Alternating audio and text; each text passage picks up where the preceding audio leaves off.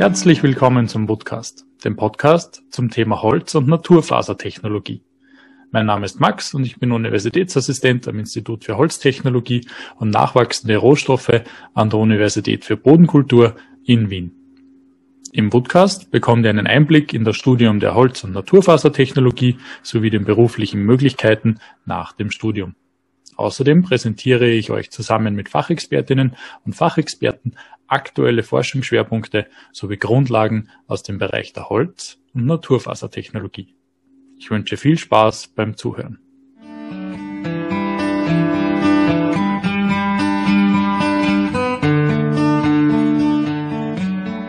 Ja, herzlich willkommen zum heutigen Absolventengespräch. Äh, bei mir zu Gast ist heute der Diplomingenieur Hannes Plackner. Danke, Hannes, dass du heute die Zeit nimmst. Gern, Max. Danke für die Einladung. Und das erste, was mich interessieren würde, ist, wo bist du aufgewachsen und wie bist du auf den Rohstoff Holz aufmerksam geworden? Ich komme von einem Bauernhof in Seekirchen am Wallersee ähm, und wir haben drei Hektar Wald dabei gehabt. Das war meine, meine Exposition zu Holz äh, von Anfang an. Ich habe dann äh, als, als Schule habe ich die HBLA Ursprung besucht, da wo Land- und Forstwirtschaft der Schwerpunkt war. Äh, habe dann für mich relativ schnell beschlossen, dass ich dann ähm, gern studieren gehen möchte, ähm, als Erster in der Familie. Und ähm, in der Zeit die Studienwahl gereift ist, habe ich mich gern mit, mit Holz beschäftigt. Da bin ich gern mit meinem Vater in, in den Wald gegangen und habe äh, Bäume gefällt, beziehungsweise äh, war unten in der, in der Holzwerkstatt und habe halt einfach gern was gemacht. Mhm. So, so, bin ich, so bin ich aufs Holz gekommen.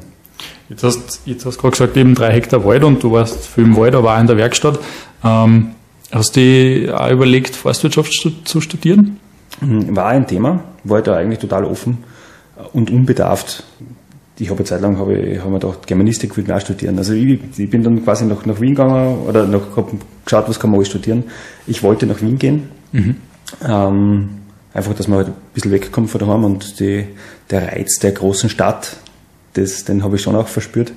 Ähm, und dann auf der BOKO genauer überlegt, hätte ich mir Forstwirtschaft oder Holzwirtschaft und habe mich dann aber glücklicherweise für, für Holzwirtschaft entschieden. Damals eigentlich ohne zu wissen großartig warum. Mhm.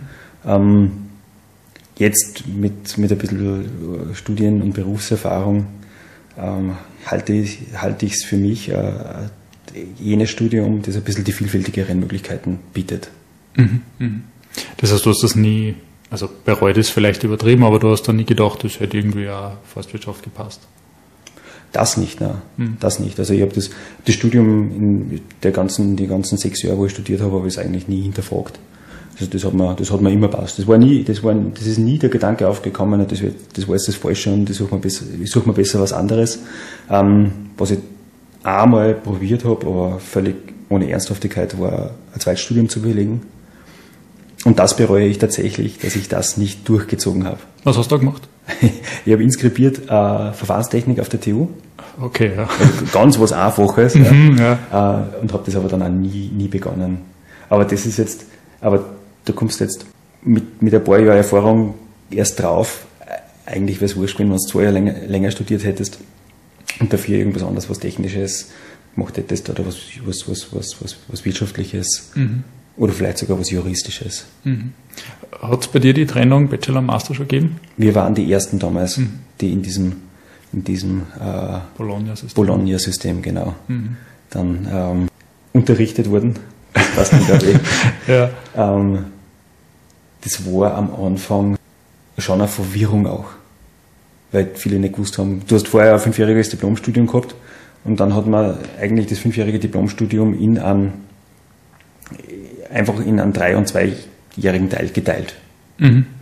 Im Prinzip hat sich nicht viel, nicht viel anderes geändert. Ja. Mhm. Ähm, ja. Aber hättest du da zum Beispiel jetzt gedacht, du hättest dann eben Verfahrenstechnik Bachelor und dann den Holztechnologie Master zum Beispiel irgendwie kombinieren können oder?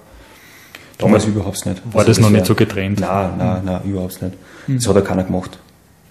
Wobei, hat ja keiner gemacht bei uns. Wir waren fünf Leute, die in dem Semester studiert haben. Die fünf Leute haben das Studium alle ziemlich straightforward durchgezogen. allein schon aufgrund der wirklich sehr, sehr geringen Zahl, da keine, mhm. nicht, nicht, wie was anderes, nicht, nicht wie was anderes gesehen, ja. Wann hast du angefangen genau? 2003. 2003. Das heißt, das war eigentlich eh trotzdem nochmal eine Verdoppelung im Vergleich zum Vorjahr wahrscheinlich mit fünf Leuten. Im Jahr davor waren es zwei. Ja. ja. Also das war erschreckend. Mhm. Ja.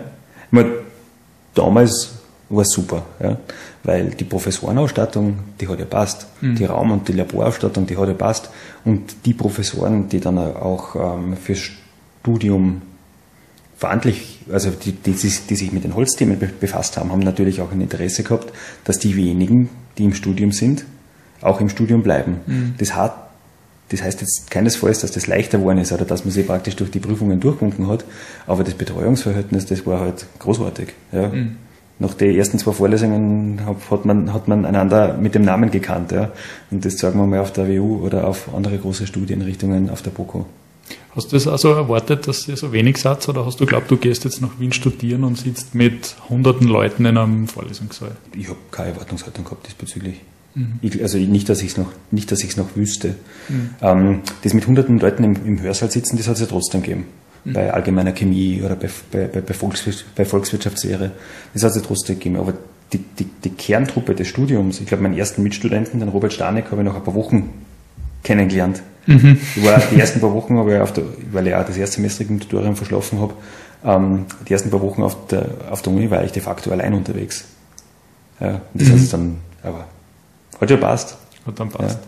Hast du einen Professor Deischinger schon gehabt? Wie meinst du? Als Vortragenden? Ja, ja. Und welche Fächer? Boah. Kannst du da an was erinnern? Ja, lebhaft kann ich mich an, die, an, an, an das erste Mal erinnern, wie einen Professor Deischinger gesehen habe. Das war relativ früh in so einem, in so einem ich glaube, während der ersten Woche auf der BOKO, also nicht beim Tutorium, sondern auf der BOKO. Da ist er dann mit leichter Verspätung gestresst in so einen Seminarraum reingeschneit und den Erstsemestrigen, die was drin waren, unvorbereitet, aber total eloquent, gut und mit Leidenschaft erklärt, was in Holztechnologie passiert. Mhm. Und das war cool. Das haben wir voll taugt. Und dann haben wir, glaube ich, ein Semester oder zwei Semester gar nicht gehabt, mhm. weil die ganzen allgemeinen Vorlesungen erst gewesen sind. Und dann was ist gewesen, da Holzphysik. Mhm. Bin sowas in die Richtung. Ja, also ich weiß nicht, ob sich das Curriculum in der Zwischenzeit so gravierend geändert hat, aber Wood Physics oder Holzphysik ja. ist dann eigentlich das erste, das erste, die erste Vorlesung, die man da genau hat.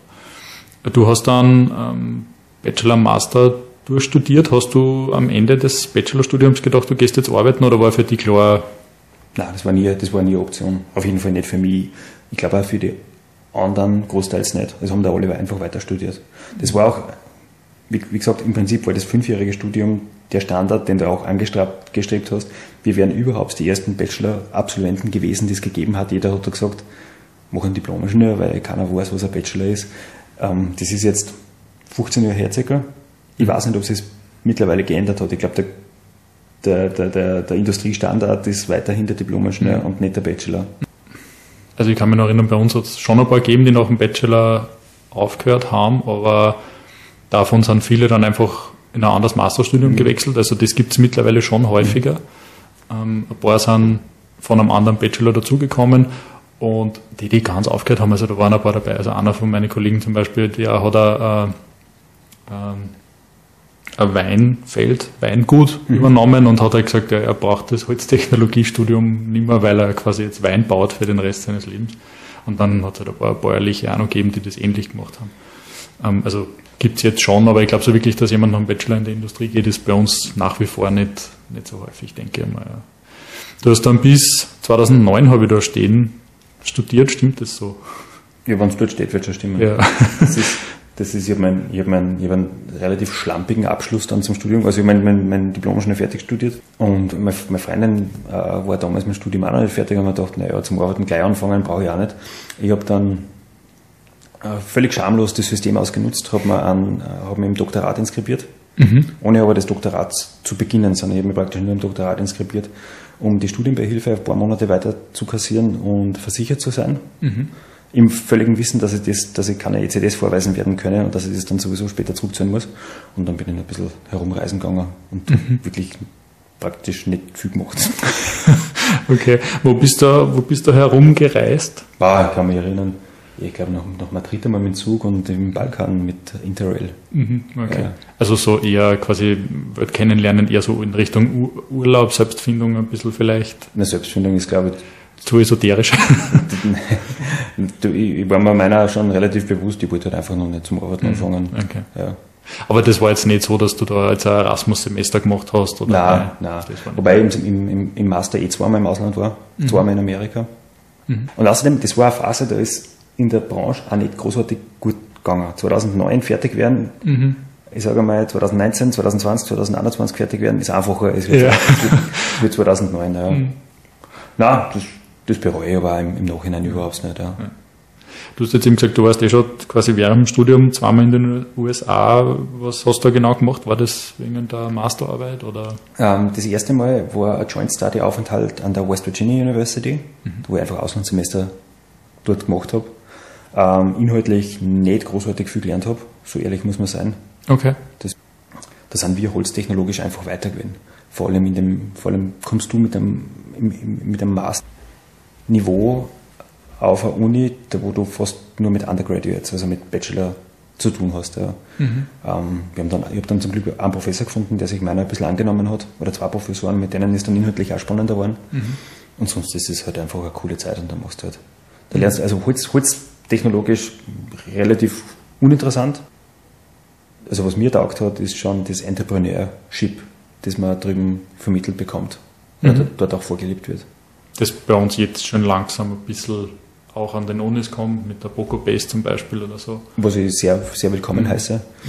Ja, das war das eine, was ich gemacht habe.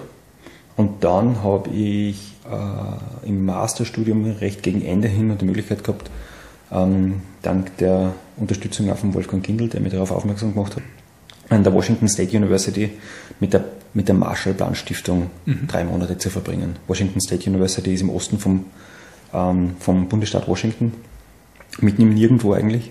Aber das war super cool. Mhm. War nochmal einen Sommer drüben. War das halt technologisch dann auch spannender? Oder? Nein, das war halt ein Projekt, das der Wolfgang inhaltlich okay. betreut hat. Mhm. Da ist halt dann um thermomechanische Analysen von Zellulose-Werkstoffen gegangen. Mhm. Typisches Wolfgang-Thema. Mhm. Ja, ähm, und wie soll ich das sagen, da habe ich halt auch, da bist du auch nicht drei Monate lang jeden Tag im Labor gestanden, sondern da hast du halt auch genug Zeit gehabt, dass du mal mhm. ein bisschen herumfährst. Und die, das war halt, wenn ich die Westküste abgefahren, der USA, das mhm. ist super. Mhm. Ja. Aber das heißt, du hast jetzt quasi in der Zeit zwei verschiedene Universitäten in den USA kennengelernt mhm. und hast du, hast du das Gefühl, dass die, ähm, was Holztechnologie betrifft, auf, in derselben Liga spielen oder glaubst du, dass es da einen Unterschied gibt? Mein Eindruck damals war, dass die nicht in der gleichen Liga spielen wie mhm. Österreich. Oder wie spezifisch die Boko, sondern sondern weiter weg sind. Aber vielleicht waren das die falschen Universitäten. Mhm. Ähm, vielleicht muss man das äh, Forest Science Lab in Madison eher, eher anschauen. Das, ich glaube, das ist dort, wo die, wo die, wo die wirklich die Kompetenzen dann eher, mhm. eher versammelt sind. Mhm. Aber ich würde es auch niemandem vorwerfen. Es gibt, es war halt eine coole Zeit und die Gelegenheit, dort zu verbringen, das war definitiv kein Fehler. Also mhm. ja, ja, nein, nein, überhaupt nicht. Es ist halt auch die Frage, ob sie nicht einfach irgendwie den Fokus ein bisschen anders, anders richten und man vielleicht daher diesen, diesen Unterschied irgendwie wahrnimmt. Ja. Ja. Aber ist eh kein, kein, kein, großes, kein großes Problem, wenn die Boko da weiter vorne ist. Ja, ja, ja, so sein. schauen, dass man das so bleibt da jetzt. Ähm, nach dem Masterstudium, wo hat es dir dann hingetrieben, direkt danach? Ja, ich wollte in Wien bleiben, mhm. was mit meiner studierenden Freundin, mittlerweile Frau, ja. äh, zu tun gehabt hat. Ähm, und habe dann im Holzkurier eine Stellenannonce für den Holzkurier gelesen. Also ich habe dann quasi zum Ende des Studiums haben wir gedacht, das schaust du mal in Holzkurier, dass du ein bisschen was mhm. von der Branche mitkriegst. Und die haben jemanden gesucht in Wien und ich habe dort angerufen und da war ich gerade in Belgrad auf meiner Interrail-Reise, habe ich den Rückruf gekriegt, dass sie mich gerne hätten und mhm. ja, das ist dann sehr schnell gegangen. Bist dann direkt von Belgrad ins Büro gefahren? Praktisch, ja. Nein, das ist dann sehr schnell gegangen. Und dann war ich fünf Jahre lang Redakteur beim Holzkurier. Äh, und während den fünf, fünf Jahren äh, drei Jahre in München, da haben wir ein Büro aufgebaut gehabt oder eine Büroniederlassung gehabt. Mhm. Und ich habe das schon als sehr interessant empfunden, den Job. Wie, wie hat da ein normaler Arbeitstag ausgeschaut bei dir? Ähm, in der Früh mal schauen, was so an, an, an, an, an Neuem passiert ist. Mhm. Das ist ja mit Google Alerts und mit den Newsfeeds, die es gibt, total praktisch. Du lässt da so ein Feed zusammenstellen und dann, dann schaust du dann davor noch, welches Unternehmen irgendwo einen Bau angekündigt hat oder welches Unternehmen äh, wen übernimmt und dann, dann, dann musst du halt mit dem Chefredakteur reden, ist das interessant und dann schreibst du halt einen kurzen Artikel drüber. Das geht, das geht sehr schnell. Das war vielleicht ein Teil der Arbeit und der andere Teil der Arbeit war, was den Holzkurier auszeichnet, sind halt die Technikreportagen, da wo nach dem, was Neues gebaut wurde, sehr oft ein Holzkurier-Redakteur oder eine Holzkurier-Redakteurin hinfahren dürfen und sich das anschauen dürfen und das dann und darüber schreiben. Und da hast schon, da habe ich natürlich viel, viel gesehen und viel gelernt dabei. Mhm. Hast du irgendwie manchmal das Gefühl gehabt, dass die, die Holzindustriebetriebe da sehr offen sind oder war das manchmal Überzeugungsarbeit zu sagen, ja? Je nachdem, mit wem man spricht. Es gibt Betriebe, die sehr offen sind. Mhm. Ich arbeite aktuell für einen Betrieb, der auch relativ offen ist, was sowas angeht. Es gibt andere Betriebe, da hast du keine Chance, dass du, dass du überhaupt reinkommst und dann gibt es ähm, Betriebe, da kommt man mit Ach und Krach und mit vielen Nachfragen und mit drei Korrekturabzügen kann man was machen. Also das ist, das ist von, von bis. Ja. Mhm. Wenn man es mit anderen Branchen vergleicht, ist in der Holzbranche ist sicher ein relativ offener Umgang. Mhm. Mhm. Und hast du vielleicht ganz kurz zum Holzkürer selbst, das hat sich da wahrscheinlich in den letzten Jahren auch viel getan. Das ist einer der etablierten Fachzeitschriften, die es in der Branche gibt. Mhm. Die einzige, sage ich mal, die es in Österreich von Tiergarten weitergibt. In Deutschland gibt es noch zwei, äh, zwei weitere. Äh, in der Branche kennt den, kennt den jeder und lesen tun ihn viele. Ja. Mhm. mhm.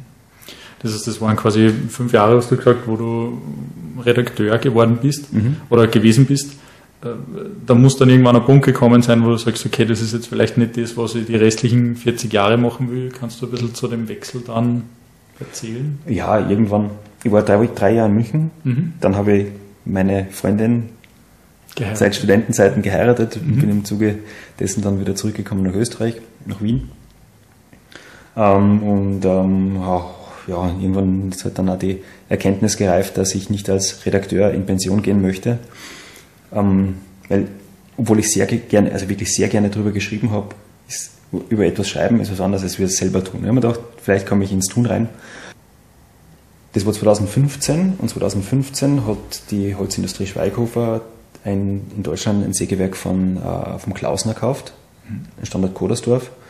Im Zuge dessen habe ich ein Interview mit Gerald Schweighofer gemacht und habe das zum Anlass genommen zu fragen, so, ich würde mich umschauen, gibt es eine Möglichkeit?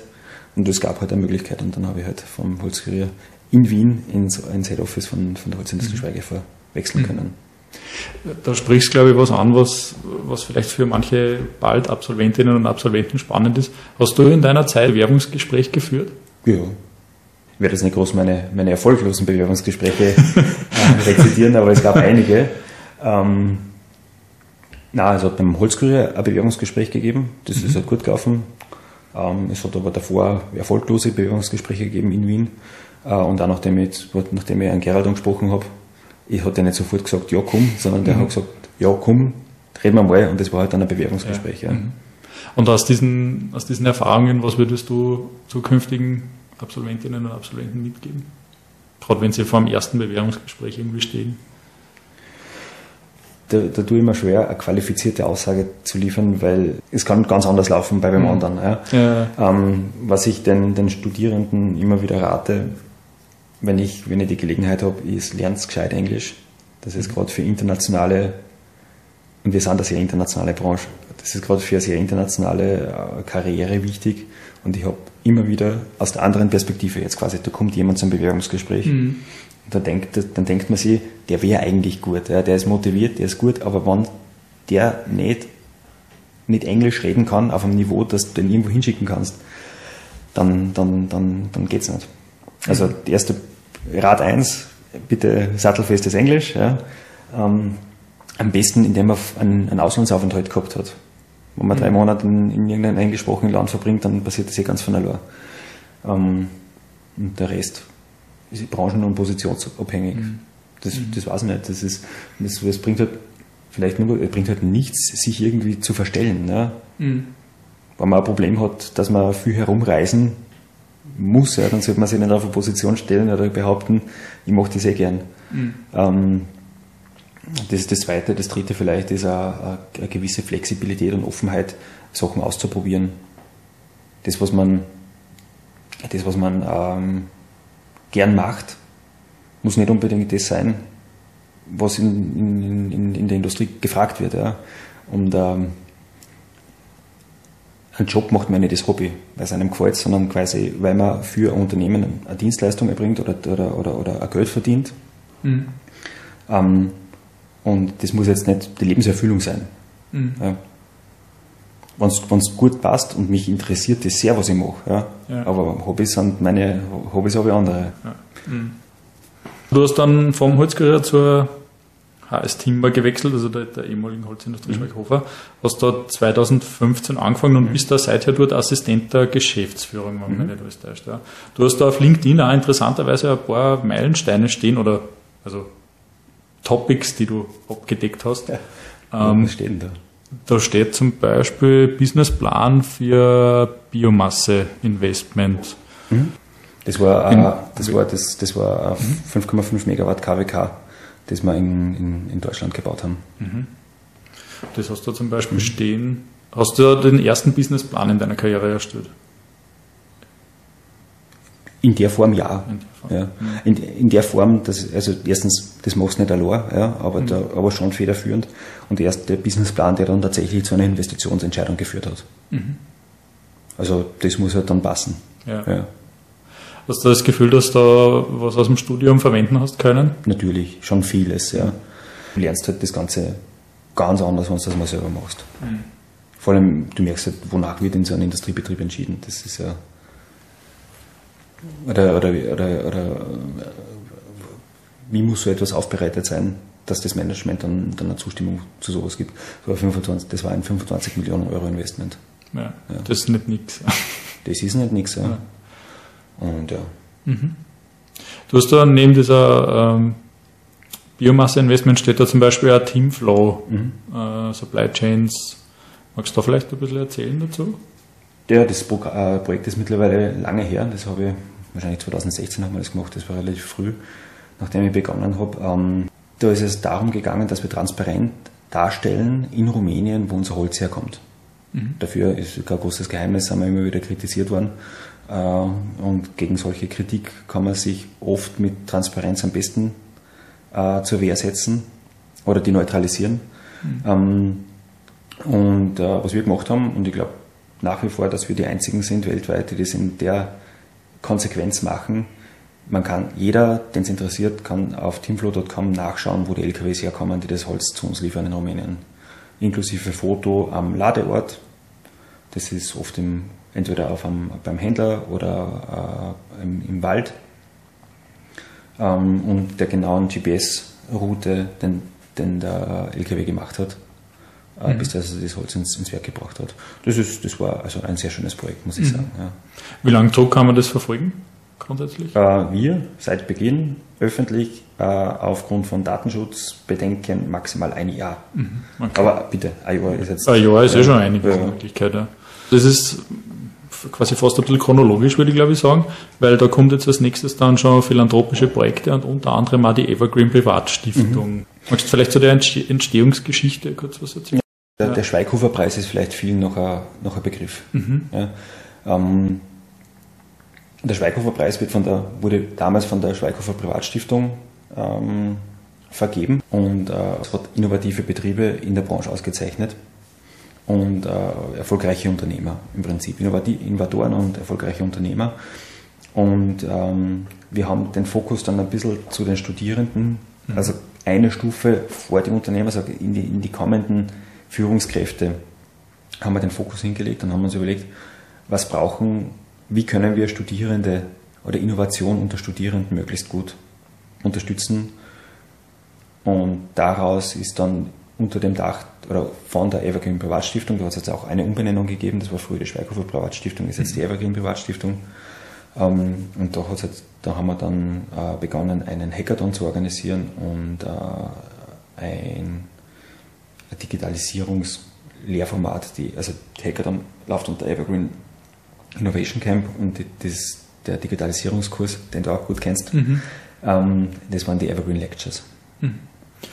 in, in diesen beiden Bereichen geht es auch sehr viel eigentlich um, um Daten und wie du jetzt gerade auch schon zweimal gesagt hast, Digitalisierung. Seht sich ihr da an der, an der Speerspitze der Innovation in der Holzindustrie? Oder? Äh, nein. Das Ziel der Aktivitäten ist eher ein anderes. Ähm, wir sind schon überzeugt, dass Digitalisierung einer der großen, oder ich, jetzt kann ich ja nur für mich sprechen, ich bin mhm. überzeugt, Digitalisierung ist eines der, der zentralen Themen mhm. in der Branche. Und jene Unternehmen, die das gut machen werden, werden in Zukunft erfolgreich sein. Und jene Unternehmen, äh, die das verschlafen, die werden halt die zukünftigen Geschäftsmodelle verschlafen. So, ähm, aber die, die, Zielrichtung von diesem Evergreen Innovation Camp und den Evergreen ähm, Lectures ist ja nicht, dass wir fürs Unternehmen irgendwas machen, sondern mhm. das ist tatsächlich eine philanthropische Sache. Das, und, und wenn wir das machen, überlegen wir uns immer, wie können wir die Studierenden, das heißt die nächste Generation, die kommt, äh, möglichst in dieses Thema reinbringen. Mhm. Und alles, was wir machen unter diesen, mit diesen Studentenprojekten, zielt darauf ab, dass die, die Forstholz-Studierenden mit anderen Branchen, mit Studierenden anderer Fachrichtungen auch zusammenkommen. Mhm. Bei den Evergreen Lectures zum Beispiel, äh, wo wir einen Berkeley-Professor nach Wien geholt haben, der über Digitalisierung gesprochen hat, war die Hälfte der Plätze waren fast Holzstudenten, die anderen Hälfte waren komplett andere Studienrichtungen. In, der, in unserer Hoffnung, mhm. dass sich die Studierenden untereinander austauschen, vernetzen, vielleicht dann äh, längerfristig auch ähm, bekannt untereinander bleiben und dass man halt einfach mitkriegt, was passiert in der IT, ja, was passiert wir haben da Medizintechnikerin dabei gehabt. Mhm. Ja, was passiert da, dass durch diesen Austausch der, der Blick über den Tellerrand ermöglicht wird. Mhm. Mhm. Und ich finde das total spannend. Also das ist wirklich, das, ist, das sind schöne Projekte und das, da bin ich sehr froh, dass ich da auch äh, mein, meinen Beitrag dabei leisten kann. Ja. Das hast du als äh, quasi letzten, letzten Teil deiner, deiner Punkte stehen. Ja, das sollte ich wieder mal aktualisieren. Da sollte es, glaube ich, wieder mal aktualisieren, weil ähm, das ist ja quasi jetzt vom, vom Zeithorizont her sind wir jetzt wieder so bei fünf, sechs Jahren bei der HS Timber. Mhm. Du machst aber jetzt nicht den Eindruck, als wäre es wieder Zeit für einen Wechsel, ohne da jetzt irgendwas äh, loszutreten. Aber was, was ist der aktuelles Kind, das du gerade verfolgst? Mein aktuelles äh, Projekt, das ich, in dem ich involviert bin, ist ähm, ein Investmentprojekt in Argentinien. Das haben wir vor kurzem auch veröffentlicht. Mhm. Da bauen wir ein Sägewerk. Noch, noch relativ nach europäischem Zuschnitt, mit europäischer Technik. Mhm. Ähm, als erste, die das in dem, in dem Ausmaß dort unten probieren. Mhm. Und das ist natürlich ein sehr, sehr spannendes Projekt. Neben deiner beruflichen Tätigkeit bist du auch als Präsident, oder wie haben wir letztens gesagt, das Vorsitzender. Vorsitzender des. Präsidiums heißt es dann, oder? Vorsitzender des Vorstands. Des Vorstands des Verbands der Holzwirte Österreich. Mhm. Magst du vielleicht kurz sagen, was der Verband der Holzwirte Österreich ist und wieso du dich da so massiv einbringst? Ähm, das ist der Absolventenverband der Boko-Holzwirte. Mhm. Und das mache ich total gern, dass ich, dass ich da ähm, dem vorstehen darf. Ähm, ich habe den VHÖ damals, ich bin als Student beigetreten, relativ bald. Ähm, und habe das halt einfach immer genossen, dass man damit den, die, die, die, Netzwerke aufbauen hat können und halt einfach die, die älteren Semester kennengelernt hat, die Absolventen kennengelernt hat. Ähm, und ich habe relativ bald nach dem Studium, nur unter dem Vorsitz von Manuel Demenich, bin ich dann auch schon in den Vorstand gegangen. Am Anfang ist Schriftführer, was irgendwie total logische Konsequenz okay, ja. eines, eines Holzkurier-Redakteurs ist. Ähm, und äh, bin dann dem Manuel auch als Vorsitzender nachgefolgt und mache das jetzt seit, schlag mal tot, fünf Jahren, glaube ich. Und mache das mit sehr großer Freude. Was war eins deiner Highlights in deiner Tätigkeit als das ist ausnahmsweise mal sehr, ein, sehr einfach zu beantworten. Das war definitiv die äh, zweiwöchige Auslandsreise nach Kanada und äh, in die USA, die wir 2018 organisiert haben, im Mai 2018, wo wir, ich glaube, 24 so Studierende ja. und Absolventen ähm, sind noch, nach, zuerst nach Vancouver geflogen, dann haben wir, haben wir Wochen in und um Vancouver uns was angeschaut und die zweite Woche sind wir dann von Seattle nach San Francisco gefahren und haben uns dort auch was angeschaut. Das war super cool. Ja. Es war inhaltlich spannend und rückblickend betrachtet war es auch insofern ein echtes Highlight, weil ja 2020 dann einmal relativ schnell rot war mit Reisetätigkeiten und ja. dann nach wie vor wahrscheinlich schwierig. Ja. Hast du vor, nun mal so eine große Reise irgendwie zu planen? Ja, auf jeden Fall. Also die nächste Auslandsreise, die jetzt im Verband ansteht, das ist eine, die was sie wieder etwas leichter organisieren lässt. Das wäre Südtirol. Die wollten wir letztes Jahr machen, dann wollten wir es heuer machen. Das haben wir, das kannst du jetzt alles vergessen. Mhm. Jetzt hoffen wir auf, auf nächstes Jahr. Und dann übernächstes Jahr oder dann in, in drei Jahren äh, müssen wir schauen, wo es dann hingeht. Ich habe dann immer, ich hab immer angekündigt, Japan. Jetzt habe ich ein bisschen mehr Ahnung von Südamerika. Wir wären beides sehr interessante und mhm. sehr, sehr lohnende Ziele für, mhm. für, äh, für Holzwirte. Mhm. Klingt auf jeden Fall super spannend. Also eigentlich könnte man ja beides auf die Liste nehmen und dann so im Fünfjahresrhythmus abarbeiten. Ja, wir haben so. gesagt, alle zwei Jahre Auslandsreise. Und alle fünf Jahre Weltreise. Genau, alle zwei Jahre Auslandsreise, wobei abwechselnd weit weg und nicht so, so weit weg. Mhm. Aber ja. das ist ja alles nicht in Stein gemeißelt. Ja. ja. wie man eh in den letzten Jahren gerade gesehen hat, das kann sich relativ schnell sehr viel ändern. Ich habe nur ähm, äh, vielleicht noch nicht abschließende Frage, aber eher was ähm, quasi wieder als Tipp an die Studierenden oder an alle, die es irgendwie interessiert. Welche Standardwerke im Holzbereich sollte jeder gelesen haben? Ja, weiß ich nicht. Grundsätzlich Standardwerke im Holzbereich weiß ich nicht. Ja. Ich habe ein Buch, ich habe ein Buch, das mich nachhaltig beeinflusst hat, und das heißt The Coming Age of Wood von Egon Glesinger. Das ist, glaube ich, irgendwann in die 50er Jahre rausgekommen. Der Egon Glesinger war damals äh, der Leiter der äh, UN äh, Waldabteilung, UN Timber Committee mhm. und hat noch sehr stark unter dem Eindruck des Zweiten Weltkrieges und dem Aufkommen der, der Nuklearkraft, der, der Nuklearenergie, die Chancen und die Entwicklungsnotwendigkeiten fürs Holz beleuchtet. Mhm. Und da ist es super spannend zu sehen, wo er völlig falsch gelegen ist. Das war, also zum Beispiel das, das, die, die, ganzen fossilen Energien, wie die aufkommen sind, die hat er, äh, die hat er falsch eingeschätzt. Mhm. Ähm, und noch spannend, spannender finde ich zu sehen, ähm, wo die gleichen Probleme vor, wann waren das, vor 70 Jahren noch immer ungelöst für uns liegen. Und das okay. ist Lignin, was machen wir mit der Schwarzlauge, also sehr viel, was mit Sauerstoff zu tun hat, mit dem chemischen Holzaufschluss. Mhm. War das schon so eine erste Vision einer Bioökonomie, die er da aufgespielt hat? Ja, wobei es damals noch sehr viel um die, um die ähm, um den Welthunger gegangen ist. Ja. Mhm. Da war Hunger halt eines der großen Probleme. Ja, ja. Ähm, derzeit ist eines der großen Probleme CO2 und Energie. Mhm. Ähm, weil Holz da, damals wie jetzt äh, durchaus eine, eine, Lösung bieten könnte. Mhm. Das heißt, das, das 21. Jahrhundert, das Jahrhundert des Holzes, hätte es den seiner Meinung nach damals schon geben können, als zweite Hälfte des mhm. 20. Jahrhunderts. Mal schauen, ob es diesmal wirklich der Fall ist. Das Buch, glaubst du, gibt es das irgendwie so zur Verfügung? Oder? Ich weiß nicht, ich habe es antiquarisch besorgt. Okay, ja. ja. Ich schaue mal, ob es das überauftreiben lässt, sonst tue ich es in die, in die, in die Beschreibung. Mhm. Ähm, wenn, wenn es sie nicht auftreiben lässt, dann müsste man sich bei dir melden, wenn du da das vielleicht. Das wird sich machen lassen. Irgendwie machen mhm. lässt.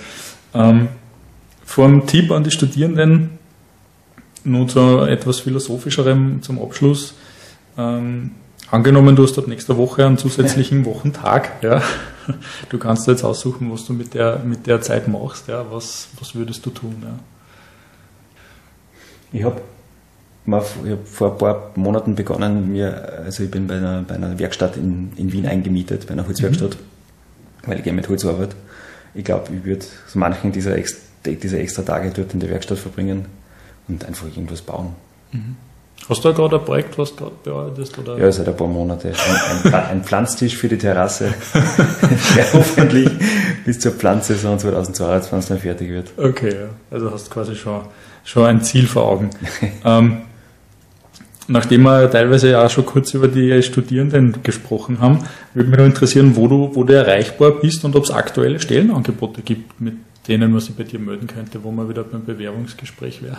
Um, Was spricht man in Argentinien für Sprache? Spanisch, Spanisch, Spanisch. Spricht man, Spanisch spricht man in Argentinien, wobei das jetzt, ja, können wir sicher jemanden brauchen, der sollte aber schon, der oder die sollte aber schon Ahnung haben. Mhm. Also das wäre eine klassische Expert-Position, die man nicht mit einem frisch gefangten von einer Universität mhm. äh, besitzen kann. Ich würde es anders machen. Jeder, der sich, jede oder jeder, der sich dafür interessiert, in einem dynamischen, total interessanten, wachsenden Unternehmen mal umzuschauen, also bei uns auf die, auf die Jobplattform mhm. zu schauen mhm.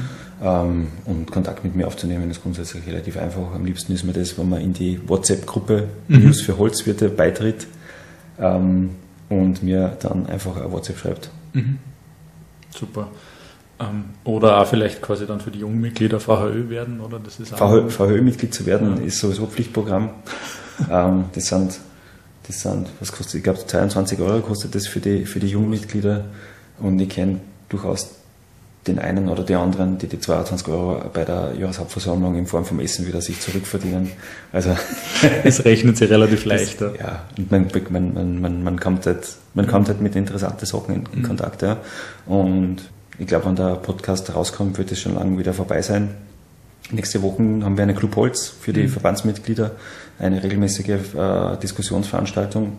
Äh, da kommt die Ariana Giudice Andrea von Mikrotech und damit von einem der wenigen Unternehmen, die Digitalisierung wirklich vorleben bei uns in der Branche. Mikrotech ist halt mhm. Marktführer, was äh, Scanning und, und Steuerungstechnologien bei uns angeht, insbesondere bei der Massivholzverarbeitung. Super Unternehmen. Bin ich schon sehr gespannt. Ja die sind sicher, was, was vor allem Datenverarbeitung und Datenmengen betrifft, sicher ganz, ganz vorne. Der hat einen Computertomographen für Rundholzbad, ja. der mit, was nicht, 120 oder ja. 150 Meter pro Minute fährt. Schon ganz schön schnell dann. Ja. Ist, ja. Sehr gut, dann sage ich schon mal vielen Dank, dass du heute die Zeit genommen hast. Ähm, wie gesagt, dann peilen wir in ein oder zwei Jahren vielleicht nochmal sowas wie einen Rückblick an. Ja. so Listvergleich. ja, genau. Und ich wünsche dir noch einen schönen Tag, Hannes. Danke. Ja, Max, danke.